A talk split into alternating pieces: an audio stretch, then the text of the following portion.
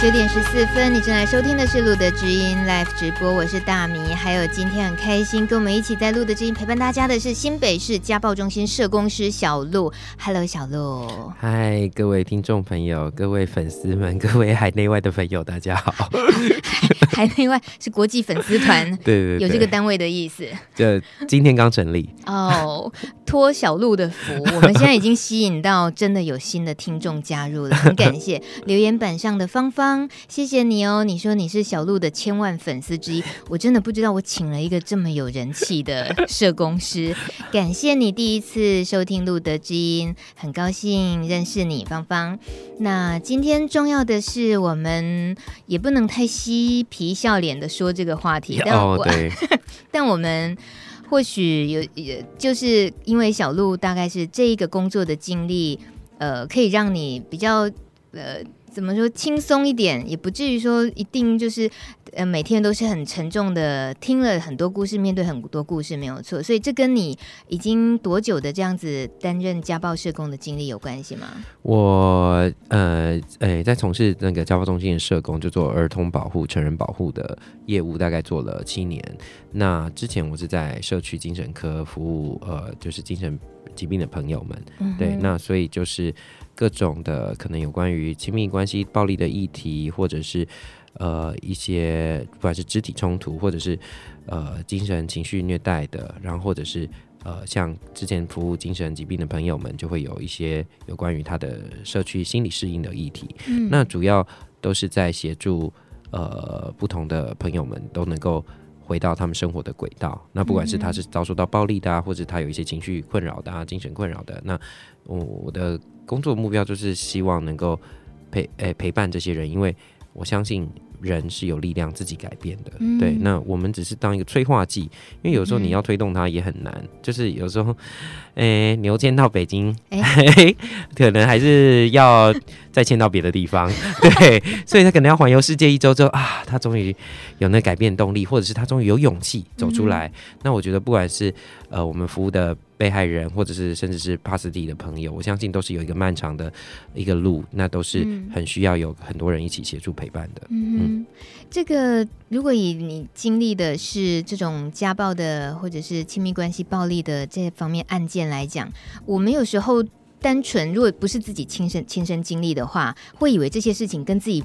比较没有关系，会我甚至于不知道，哇，像小鹿这样这么专职的，在于精神呃这方面的陪伴的志工，或者是说家暴的志工呃社工社工，对这种专业身份，丑一啊，OK，我翻白眼一，就因为有时候新闻看到的像受虐妇女，好了，一定都戴着口罩啊，大帽子，然后戴上一个大墨镜，这是保护她的身份，但是也显露出她这个受害者有很巨大。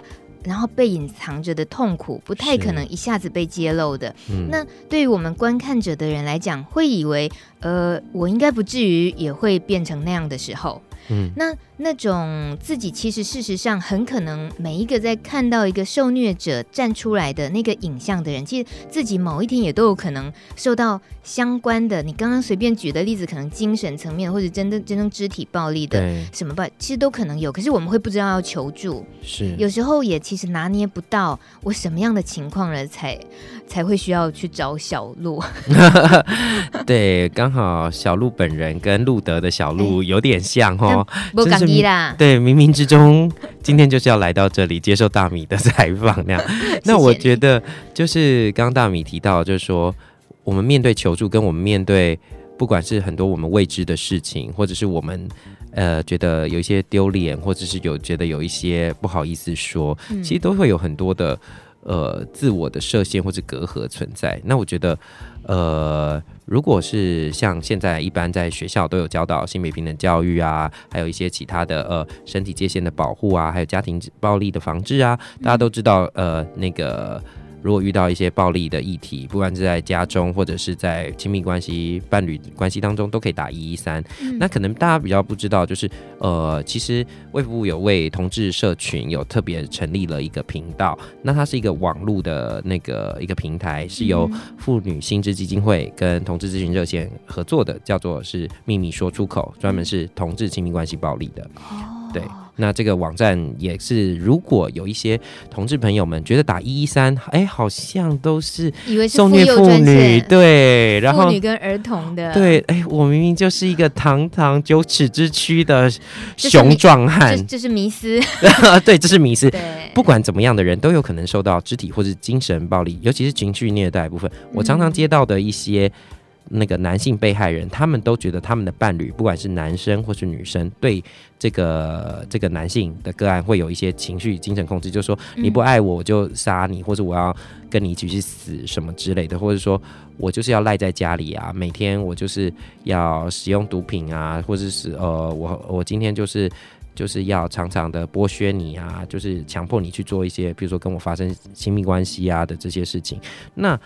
因为就像我觉得我们国家在看待这些房内事的时候，家内事的时候，是采取一个比较隐晦的做法。嗯、那所以大家最近讨论，不管是婚姻平权或者是性教育的事情，都会比较呃不是那么的呃正确，跟是还会用一些比较隐晦的手法。嗯、那反而就是让大家又更不敢求助，或是不敢去讨论，嗯、因为。我之前就接过一对呃小鸳鸯，那个他们是什么叫小鸳鸯？小鸳鸯都是都未满十八岁的，那因为的男生跟女生刚好他们就是呃男生是就是一个运动很好的一个男生，然后女生是就是在别的校。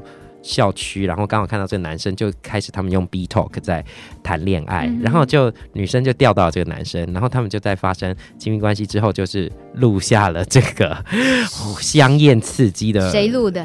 女生，女生说要录，哦、然后男生就想说啊，没关系，我也不吃亏啊。嗯、结果他们来跟我求助的时候，就是是以一个呃未成年的这种两小无猜，但是又可能疑似会有一些妨碍秘密，嗯、或者是有一些。呃，逾越身体界限的，因为他们可能会，呃，双方家长会互告对方什么虐幼罪和幼罪之类的。嗯、那结果，呃，我觉得这就是因为科技改变而使得我们在交友或者亲密关系或者在家庭去处理这种不管是控制啊或是暴力的议题当中，会有一些呃衍生的新风貌。像如果一个伴侣跟你要求你说，哎，你不拍。就是不爱我，其实这就是一个亲亲密关系的暴力嘛，对不对？嗯、那如果他今天又说要把他留出去，或者说分手之后我要报复，或是怎么样，叫你留下来，这也是一个亲密暴力。嗯哼，嗯，那那对小鸳鸯事情该咋么处理了？哎这个男生呢，差一点就丢到了他的运动奖学金。哦、那这个女生呢，就被他妈妈骂的很难听。嗯、还有，然后我就会好奇的问这两。这两个父两对父母就说：“哎，那你们有看那个影片吗？” 他就说：“啊、他们就说，哟，哎呦，就哎呦，这这怎么的，哎，羞羞脸哦之类的。”对，但我觉得我反而我反而跟他们父母讲：“哎，为什么羞羞脸？如果这是你的孩子，他做这件事，我们要跟他讨论为什么他会做这件事，跟他怎么样去看待说他自己的身体界限是可以被观看的，或者是可以被。”呃，传播的，因为那男生就是说，哦，没什么啊，要不是因为我妈妈知道，或是我的奖学金要被丢掉了，我要不然我觉得没什么啊。然后说是怎样，是因为你表现很好，还是怎么样？但是说还可以啦。然后说，哎，我想看啊，可是已经那证物被查扣在警方那边。身为社工也很想看的意思。我想知道他是不是在吹牛啊？什么？好糟奸哦，这个社工。等一下，嗯、那问题为什么这个拍摄的这件事情会牵涉到亲密关系暴力啊？因为呃，亲密关系暴力的本质就是一种控制。今天他打你也是控制你，他今天不给你钱也是控制你，他软禁你也是控制你，嗯、他拿说要散布你的照片、裸照或者是视讯，或者是你们曾经有过的一些书信，那也是一种控制跟暴力。所以暴力的形式有非常多种，呃，只要是背后有一种操纵控制的目的的。都是叫做亲密关系暴力。嗯哼，所以小鸳鸯里面是哪一位？呃，控诉的哪一位？就是女生，女生希望那个男生继续跟她那个交往，那男生就觉得说，哦，我对他没一个什么感觉啊，然后他就说要拿那个影片来威胁我。怎么有这么这么强的小鸳鸯？就是这么强势？嗯、呃，我只能说。科技日新月异，哦、科科技始终来自于兽性之类的，还有惰性、哦。所以这种时候，他很很可能也会走到了就是法律的诉讼那一端，而而是呃，如果提早一点能够缓和的处理的话，就是找像社工这样子来处理会比较好，是吗？对，因为我觉得如果是走司法的话，那大家都会扯破脸嘛，那那个也不是真，那个是最后的防线，但是。我想在，就像我们一般的民事诉讼，在之前都会有经过一些调解，或者是经过一些看是不是可以私下和解的一些事情。那我觉得像这些事情，为了我们要保护当事人，我们尽量把这些事情压到最低的意思，不是我们要掩饰太平，而是因为我们觉得这两个都是未成年人，我们是应该帮他建立好如何去尊重自己的身体，跟尊重别人的身体。嗯，对，而且爱不是用一种控制。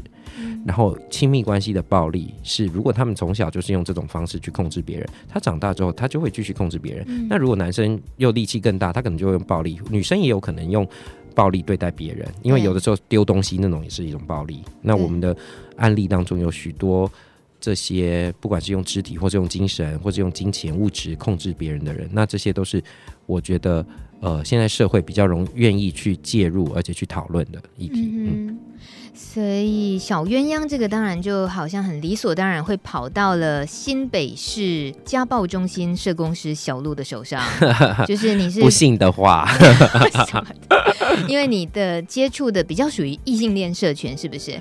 对，我都常常笑说，呃，我来自。新北市中华儿女传统异性恋家庭价值的暴力防治中心，你很重要，因为在，因为在萌萌的眼里，你才是王道。是我只能说，我每天都在处理异性恋的家庭的暴力，因为同性恋不能组成家庭，对，所以没办法喽。对，那你刚刚也提到一个同志专属的。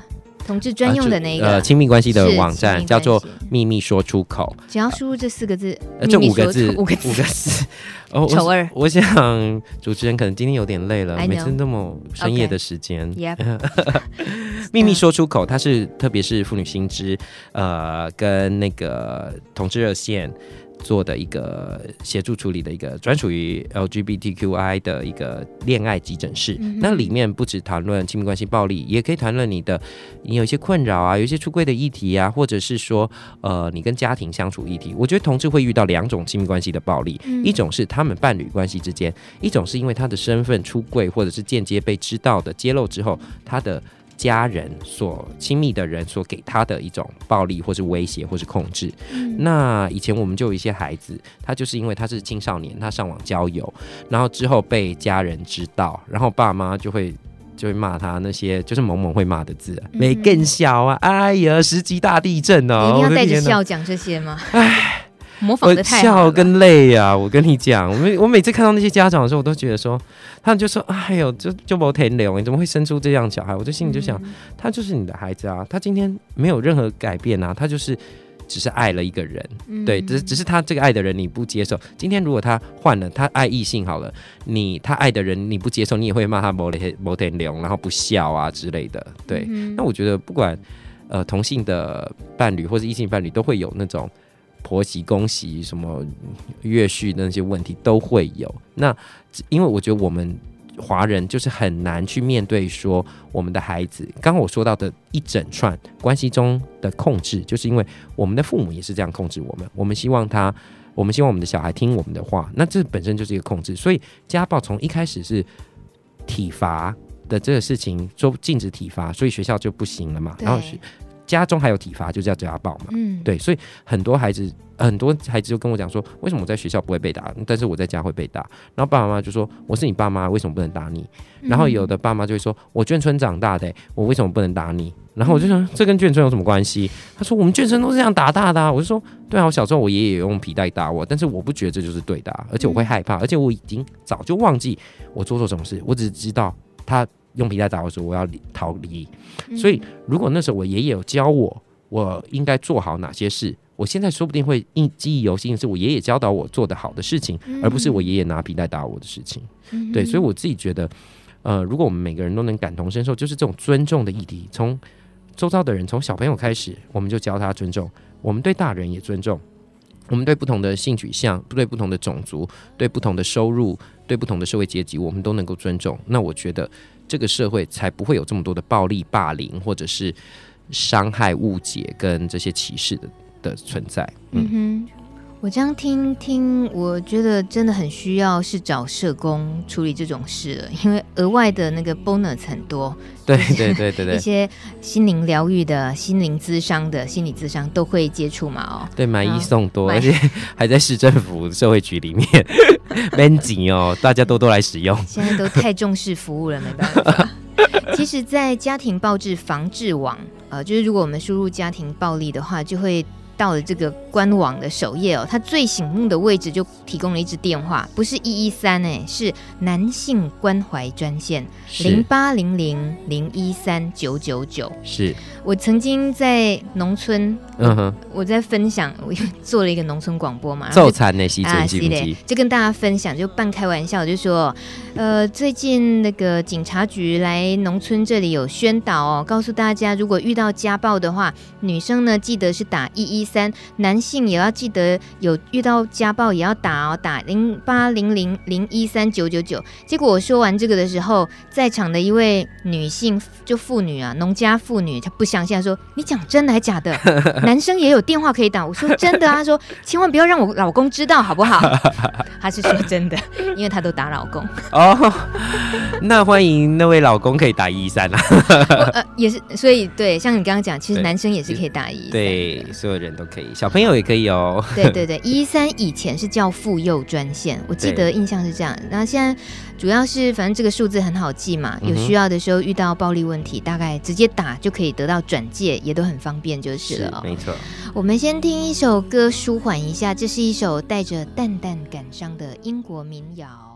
Yeah, 小鹿真是迷死人了哦！怎么会有这么多粉丝？但是我们真正在乎的是蓝光，好不好？因为他真的提出了问题。哦，哇哦！我们想要呢？放马过来回答蓝光六号留言的提问。他说：“因为某一方想分手，而另一方呢，就用威胁要去对方公司或者是家里曝光他的同志身份。”或者是感染者身份，这样是不是也是算家暴？应该怎么样预防或者是处理呢？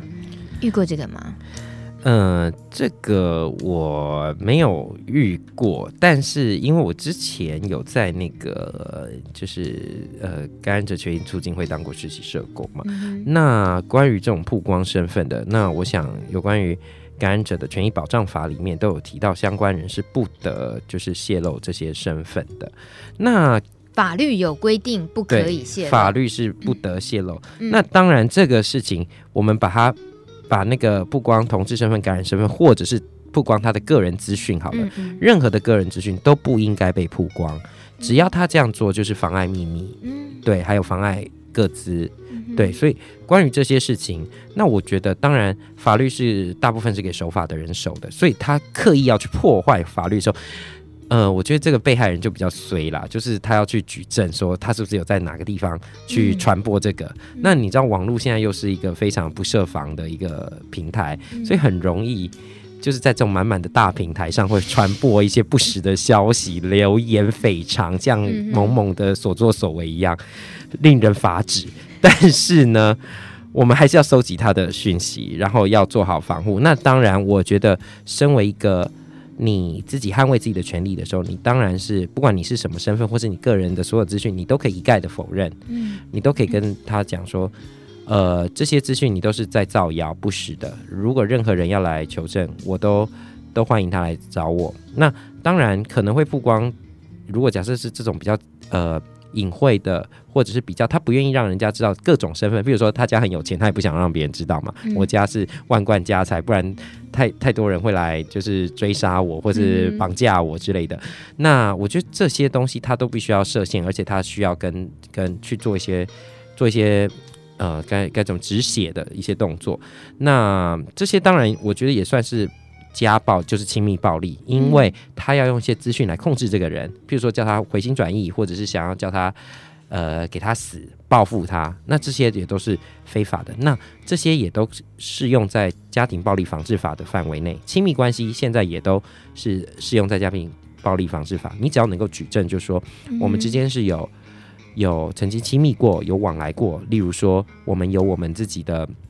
呃，书信往来、Line 的往来，或者是我们有一些亲密的照片，嗯、这些你就可以证明说，呃，这个人如果一再的骚扰我，我我是可以对他呃呃申请保护令的，让让这件事情是有一个法源的依据，而且有一个公权力会去制止他，因为他如果一旦有了保护令，然后他还去违反了，那就是算是违反刑法。保护令保护令本来是一个家事的法规，但是只要他违反里面的条目，例如说不能再跟踪，不能再骚扰我，那这个事情就是。如果像他这样子说的话，这是算是一种骚扰嘛？那就是可以去申请保护令。嗯哼，对。而且现在对于呃亲密关系的认定，或者说家庭关系的认定，也是其实是蛮宽的，对不对？不会说只一定是指婚姻关系。对，其实家庭暴力防治法是。我觉得都比民法修正啊，或是比那些其他的法规来讲更前进，因为他在里面的时候就其实已经判定，就是说所有叫同居或者有亲密关系、共同生活事实的都叫做家人，只要是家人或亲密关系的人。对我们使用暴力或者精神控制这些骚扰的，都是属于家庭暴力防治法规范的范围。嗯，甚至连已经分手，如果说，比如说有些人离了婚或者分手之后，其实还是住在一起，那样子发生暴力，其实还是可以适用的。呃，暴力呃，家庭成员就有说成为家庭成员，嗯，所以成为。呃，伴侣也叫做成为家庭成员，就是前男朋友、女朋友、跨性别的朋友都是对，嗯，嗯。所以像刚刚蓝光提的这件事情的话，很具体的、很现实面，就是搜证的，或者是对 自己也要对法律层面啊，呃，就是也要多一点了解。也可以直接打一一三，说我该怎么办，嗯，或者是如果他是同志朋友，那。刚刚我们说的秘密说出口，或者是如果你有一些感染者的身份，那你可以跟小路的社工、路德的社工来做一些讨论。我想他们在跟我们合作上，或者是他们在对个案的一些保密上，是做得更谨慎小心的。对，那如果你打来一三，因为他可能会需要你的一些个资，那你担心你的一些细节铺路的话，呃，你可以自己衡量说多少，你也可以看这个社工，呃，有没有 sense，可不可以？呃，跟你很友善的讨论，因为社工界也是很多萌萌的，各位个案要注意了。好，然后但是我相信在路德这边，或者是在那个同志咨询热线，就比较友善的非常多，嗯、对，那边才是真正的天使所在的地方。如果正在听节目也有异性恋的朋友，或者是 或者是异性恋帕斯提，你有需要呃，就是嗯，就是不能直接打到路德或者打去同志的话，你就打去那个新北市找小路啊，是不是这样？哎，叹什么气呢？但是你知道我有的地狭的，对，我们有分辖区的、嗯，对，所以可能要看。这就像我是那天去同志的那个游行，十二月十号的场子，他就说金马鞋爱跨 N 婚的啦。嘿，好啦，那这就回归到我们应该是上个礼拜吧。有人在问，哎，有哪些友善医师的口袋名单吗？什么？我想，只要是私下问，我们应该都是可以提供的。那友善社工的名单，友善家暴社工，哎呀，真希望没有必要提供这份名单。真的，拜托不要来找我，希望我们门可罗雀。真的，但在小鹿你所呃听过的，或者是有经手，大概了解过，针对帕斯体与帕斯体相关的遇到的亲密暴力的事情有吗？有哎、欸，我。呃，那是我跟我同事处理的一个案例。他是一个、在学的学生，那因为网络交友，那这位男生他是一个小同志，然后所以他就是结识了另外一个男生。那他们在亲密关系当中，确实是有一些控制跟暴力啊，就是因为这个男的比较大的这个男士男子就会要这个小男生就是要配合他，然后甚至是呃发生一些亲密行为。对，那这小男生呃可能。他也不知道，当时就傻傻的嘛，就是网络的世界，觉得说啊，好不容易我找到一个浮木，有一个人愿意跟我交往，嗯，好吧，那我就配合他，给他好了。嗯，那结果好像没有做了一些安全的防护措施，所以他因此就成为感染者了。那他知道这件事情的时候，他非常的惊讶难过。那我们当时呃呃，我同事呃接了这个案件，那因为有一些比较是有关于同志生命经验的，或者是。呃，这些可能相关的一些感染者资讯的，那呃，同事就也请我一起去讨论这样子的事情。那我就跟孩子讲说，嗯，对啊，你现在比较担心的是什么事情？他当然就会担心说他的家庭的经济的来源会断掉嘛。那他家人也对他有一些恶意的重伤那样子，然后他他又要面对他的。呃疾病的适应这些议题。那当然，后来我们就是有跟他讲说，他是不是有一些好的、比较好的协助的个管师，或者是他愿不愿意来露德，或是呃同志热线去做一些接洽。那后来孩子自己选择去热线那边做一些接洽。那关于他的，他就觉得说，那疾病的议题，他可以先跟个管师做一些讨论。那后来我们也有做一些 follow，他后来有开始服药，做一些治疗，也都稳定。那我觉得在这个时候。呃，我觉得相关周遭的人都是，不管是他的个管师，或是像同志热线，他们提供的这些支持的服务，是对任何在惊慌失措的人来讲，都是一个很好的帮助，因为他没有经历过这些事情，但是这些专业人员有经过这样的历练，然后经过其他人的经验，可以。让这些人或是同才也可以跟这个孩子说一些话，那比我们这个只是纯粹做他在亲密关系服务当中，他就像刚大米说要买一送多，嗯、我们可能要连接很多资源一起来协助他当下的不同状况。可是他的家人对他施予的暴力是怎么样的？什么样的情况？就是把他赶出家门，嗯、然后不给他钱，然后一说要断绝关系，然后把他的呃很多东西都丢出去，然后甚至是跟他的亲戚朋友讲。那我觉得这个就是非常的不理智嘛，这是在灭绝一个家人哎、欸。是啊，所以我就在想说，自己亲生，萌萌都说自己亲生的才会爱，嗯，但是我觉得有时候自己亲生的，哎，就有一个问号了。其实萌萌中好多枪，啊，我想反正萌萌也不会听这个电电台。How dare you？他们。我想他们会想洗干净，他们会洗干净吗？什么洗？会想知己知彼，百战百胜。哦、好，萌萌来跟我咨询，我很会教小孩。熊二喜啦，家人这种把帕斯提赶出门的，在我开始接触路德之音，听朋友们聊生命故事的时候，就听过这样子的案例。嗯，那那时候完全不会想到家庭暴力这四个字，哎，我就想到这就是这位朋友遭遇的命运是这么样的。令人心酸，嗯，就以为只是只能这样解读，嗯、但事实上，他可以算是家庭暴力，他甚至可以去求助啊。是，是他可以啊，因为如果这个这个当事人他觉得他的家家人一直在传播这些不实的、哦、呃，就是谣言，或者是甚至是事实，但他不愿意让人家知道他的谣言，对。对，这就是刚刚说妨碍秘密嘛，对，对，那还有。就是骚扰嘛，那这些就是有点像刚刚蓝光同学提提问的一样，这个也是可以对他申呃提出保护令的申请那样子，嗯，嗯，可以对他提出保护令的申请，可以啊，因为这个人他破坏我的，假设我是那个孩子好了，我的东西全部都被损坏了，哦，我也可以，但那个时候真的是扯破脸啊，跟自己的家人要提出这样保护令，但是我觉得有的时候。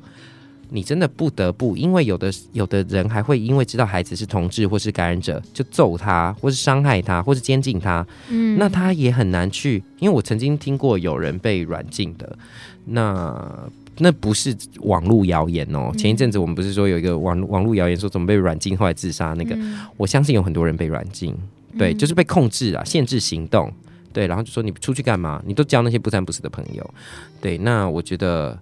还好，现在网络跟多媒体是比较呃有那个快速的传播性的，所以你都可以随时求助。刚刚大米有提到说，那个家庭暴力防治网那些都可以直接线上的求助，或是你直接呃呃，我要在这这边跟各位朋友讲，就是你直接打你的手机，如果你在被攻击或是被言语伤害，或者是有一些危难的时候，你直接按一一零，你不用讲话，你只要一直说、哦、救命啊，不要打我，不要打我，他们听到那个。警察听到的时候，他就会锁定你的手机，会去找这个发话地址。对，一一零，对，一一零是最紧急的，因为他会，呃，因为有时候你根本来不及跟他讲说，呃，我叫陆某某，我住在新北市什么三重区什么路，嗯，你根本不用讲，因为你根本来不及了嘛，命都快没了，就赶快按一一零，然后手机可能放在口袋，就说你不要打我，我我会听，我会听你的，好，不要拿刀子，你只要说出一些关键字，不要打我，我很痛。然后或是他拿出了什么武器，那警察就会赶快搜寻，嗯、对，然后或者是叫救命那样子，嗯、对。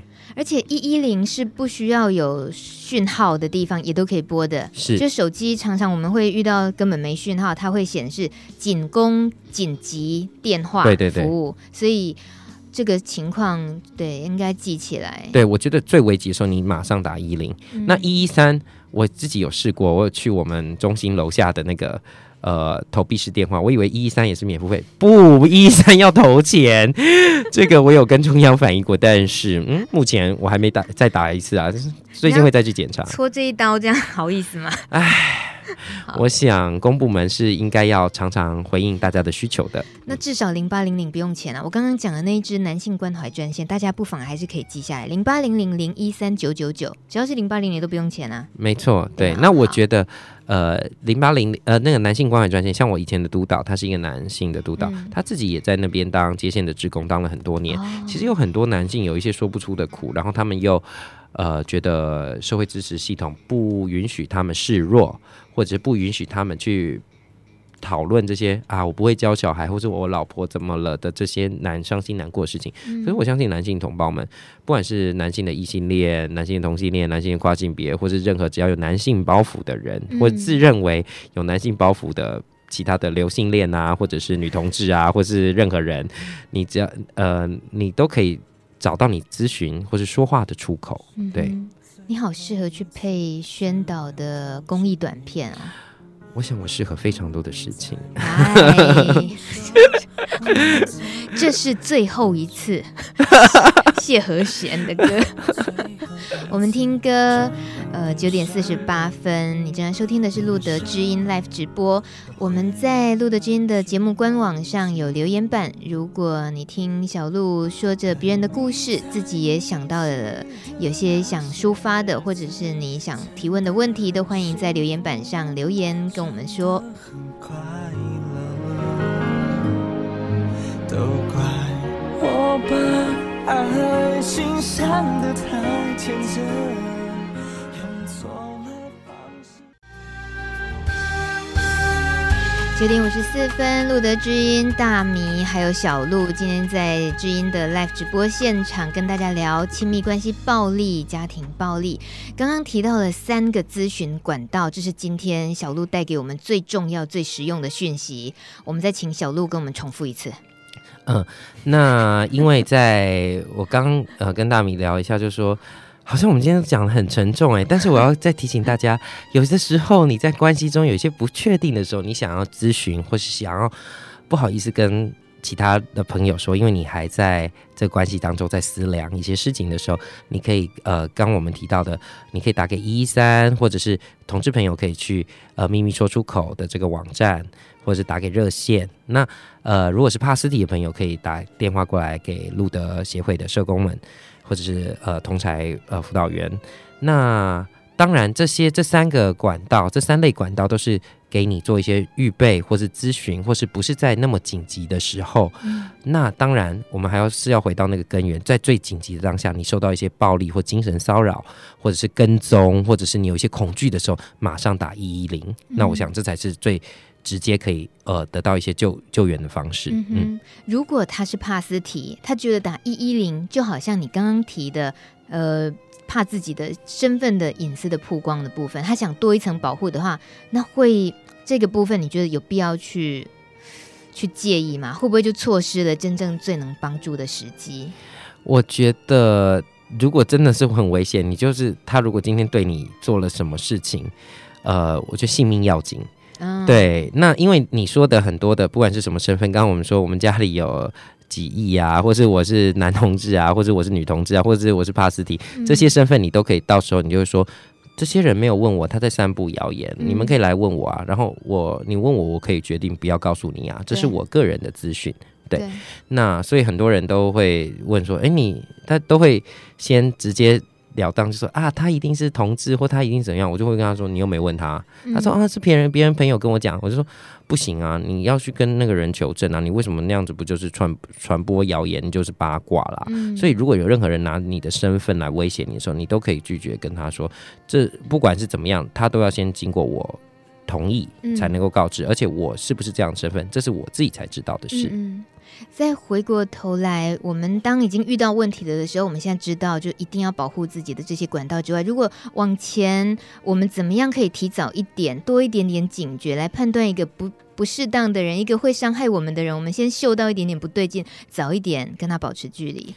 对，刚刚我提到说，那个亲密关系或是家庭的关系当中，呃的暴力的本质就是控制嘛，嗯，是我说什么。你就要做什么。譬如说，家长对小孩说：“呃，我是你爸，或者我是你妈，你就要听我的。”这也是一种暴力。嗯、那如果你在伴侣关系里面，他就说：“呃，有有两种，一种是硬的，一种是软的。一种就是说，哎、欸，我这个想法比较好，你要听我的，或者说，哎呀，你不会啦。”这种贬义他人，然后就说你要听我的，或者说你如果不听我的，我就对你怎样哦。这种威胁，这些如果出现这以上三种比较强硬式的呃控制，拜托各位大恩大呃大德们、大哥大姐们，请你们要清醒。嗯、这样子的人就是不尊重你的自主权。嗯、那另外一种比较用软性的呢，譬如说。啊，拜托啦！你要做我这件事哈，不然这样我会死。要不然我想去死，我要去自杀，你都不听我的之类的。可惜啦，对，讲这么多，对他也是要用一种，或者说你再这样子，我就要带着我跟小孩，我要带着我的，我跟我的，我跟狗，对我跟狗一起去，嗯、然后或者我要把狗丢下这个窗台，然后我觉得这样的人也就是不要理他了，嗯，早日脱离苦海。下一个会更好，真的。嗯、那我刚刚说的这两种的控制啊，嗯、然后还有有的就是不知不觉的控制，就是他今天要慢慢叫你说，嗯、呃，就这两种都都呃强硬柔软并施的，就会说，嗯，我知道你是爱我，你爱我，你可不可以答应我这些事情？然后有时候他不答应的时候，他又对他很凶，就说。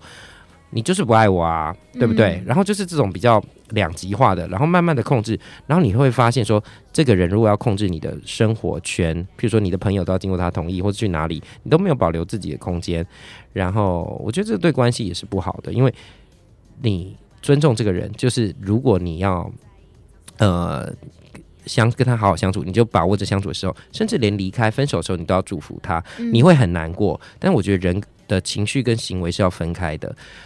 他，你爱他，你才会有恨，或是有一些想控制的。但是如果你真的真爱，真爱是无限的包容跟无限的尊重体谅。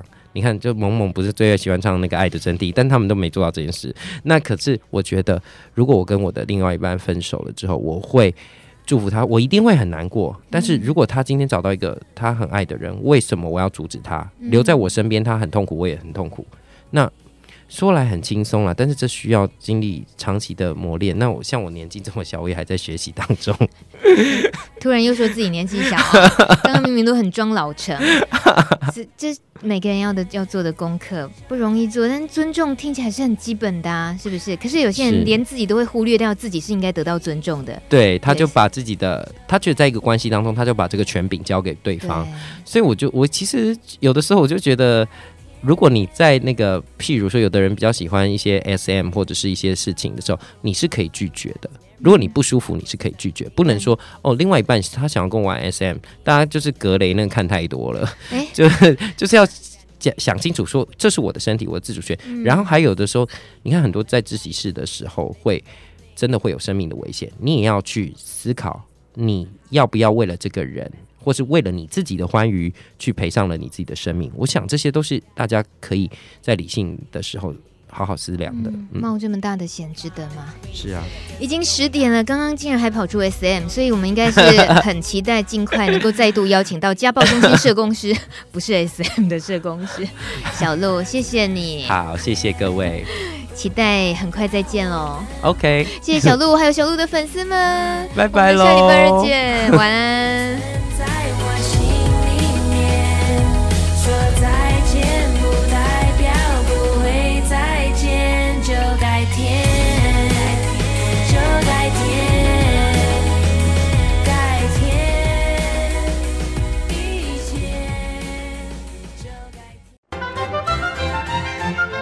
本节目由路德协会制作，中华电信协助播出。